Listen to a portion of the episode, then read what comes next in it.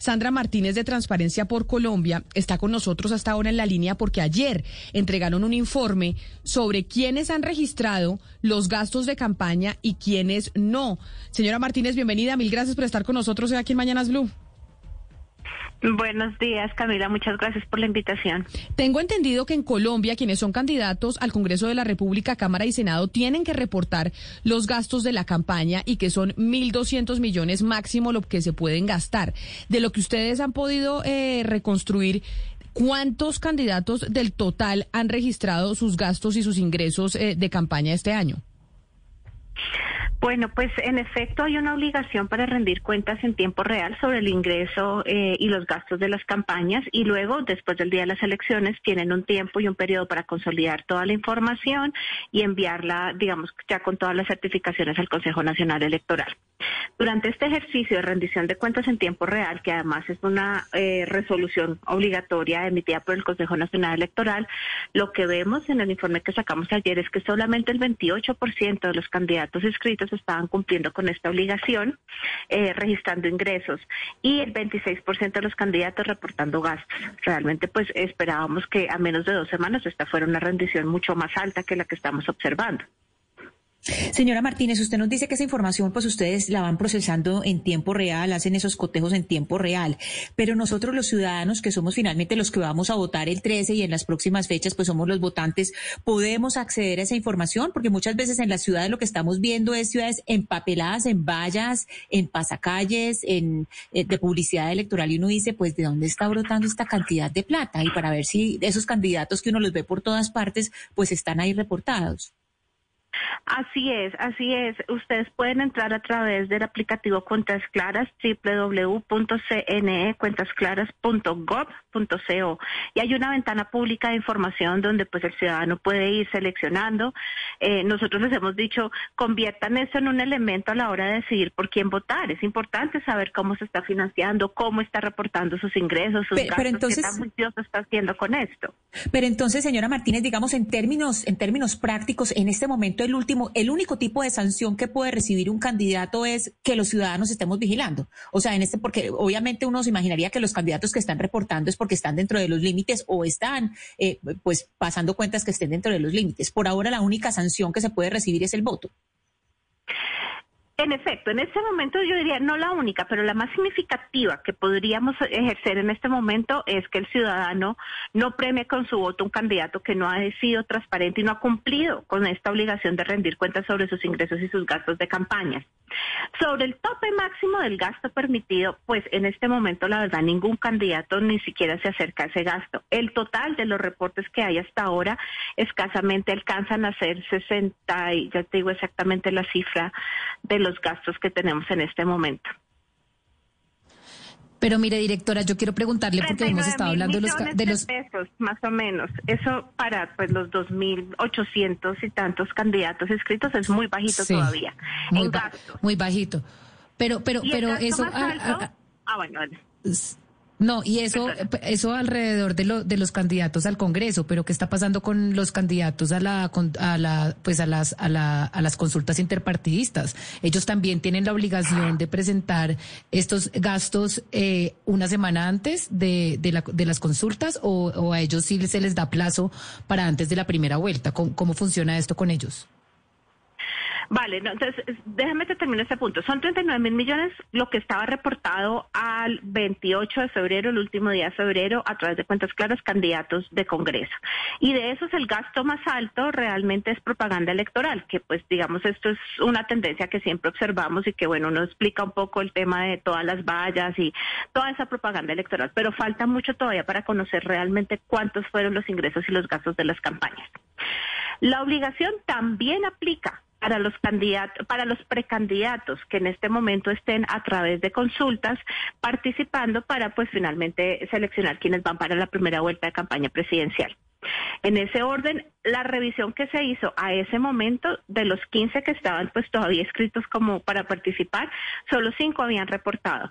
Sin embargo, y esto yo creo que debo decirlo, precisamente en ese tema de sociedad civil y de la, de, la presión o el ejercicio, digamos, de control que se puede hacer, eh, curiosamente ayer en la tarde entramos y ya empezamos a ver que hay más movimiento de reportes, que los otros candidatos han ido reportando ya sea algunos ingresos, algunos gastos, pero honestamente yo creo que estas cifras todavía distan de la realidad de los recursos que han invertido en desarrollo de estas precampañas, si se quiere.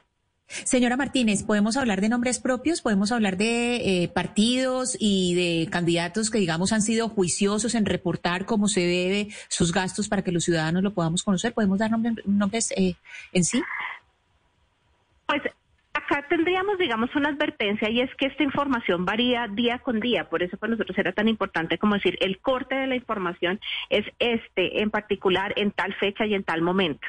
Entonces, en ese momento, por ejemplo, de la rendición de cuentas que hicimos con corte al 28, que fue el lunes en la mañana, la información que teníamos nos mostraba, por ejemplo, que los 15 candidatos a precandidatos nuevamente, perdón, para, para las consultas había reportes de ingresos o de gastos de cinco de estos, Aideli Sarazo, Federico Gutiérrez, Francia Márquez, Juan Enrique Robledo, Juan Manuel Galán y Sergio Fajardo. Pero lo que hemos visto entrando a través del aplicativo de la plataforma es que, por ejemplo, ahora ya hay un reporte de, Gustavo Petro y los montos que estaban reportados ahí de estos otros que les menciono han ido incrementando. Es decir, que hubo quizás una alerta frente a, ojo, que hay un ejercicio y la ciudadanía está mirando cómo es que ustedes están cumpliendo con esto, porque pues de ayer a hoy, pues obviamente ya vemos una diferencia en ese reporte. Pero ¿por qué no se hace un trabajo, eh, por ejemplo, con el Consejo Nacional Electoral para que haya alguna clase de sanciones? Porque es que esto no puede quedar, como usted nos explicaba anteriormente, pues como a, a un ejercicio de simple transparencia para que los votantes sepan, algo así como tan etéreo. ¿Esto porque no tiene sanciones mm. específicas? No, sí tiene, sí tiene. Y ayer es lo que te decía, en este momento quizás una de las sanciones más significativas es el ciudadano con su voto, pero sí hay, sanciones asociadas al no cumplimiento con los requisitos de rendición de cuentas. Es necesario que el CNE salga también a decir claramente cuáles son las sanciones que va a aplicar, pero en términos generales, por el, el incumplimiento del marco normativo que reglamenta la financiación, las sanciones pueden ir desde perder el derecho a la reposición de gastos por votos, que es la forma en que tradicionalmente el Estado apoya el desarrollo de las campañas, hasta eventualmente identificando las irregularidades. Eh, pues la pérdida de la personalidad jurídica de la organización política. Y si Pero entonces, directora, si, si usted nos está diciendo que sí hay sanciones específicas porque a todos estos candidatos parece no importarles, es decir, parece que no creyeran en estas sanciones específicas, parece que el Consejo Nacional Electoral no hubiera sido tan claro con las consecuencias, es decir, se están pasando por la faja de esto porque no, porque estas sanciones carecen de, de legitimidad. Creo que realmente ahí es, estás haciendo un diagnóstico de uno de los grandes problemas que tenemos en este tema eh, en Colombia. Existen las normas, existen los mecanismos, pero al parecer eh, no, no a todos los candidatos eh, les parece importante cumplir con esta normativa ni diferenciarse precisamente más allá de su discurso anticorrupción con acciones y con, siendo congruentes entre lo que dicen y lo que deberían estar haciendo en términos de cumplir con toda la normativa. Eso en un punto. En otro punto, la verdad es que Cuentas Claras no es nuevo. El uso de cuentas claras está aprobado desde el 2011, ya van más de 10 años. Es increíble que a estas alturas los partidos no sean conscientes de la rendición de cuentas y el seguimiento de esta información. Quizás lo que ellos estaban usualmente acostumbrados es que durante el periodo de campañas pues no eran tan rigurosos en estar reportando esta información. Y luego después del día de elecciones, de acuerdo al marco normativo, juntaban la información, pero realmente entrar a hacer una revisión de datos ya ocurridos, pues no es tan efectivo a como sería revisar en tiempo real cómo se están moviendo los recursos. Y por eso hubo una resolución emitida por el Consejo Electoral, socializada en distintos espacios con las organizaciones políticas, pero pues en efecto, como lo que tú dices, pareciera que pues, en este caso para el 72% de los candidatos en las legislativas no, no ha sido lo suficientemente claro que esto es un tema de obligación y que no están cumpliendo todavía con eso. Pues por eso hay que tener los ojos muy bien puestos encima sobre la plata que se está gastando en esta campaña y eso también es función de la ciudadanía. Doctora Sandra Martínez de, eh, de Transparencia por Colombia, muchas gracias por atendernos y gracias por ese informe. A ustedes muchísimas gracias.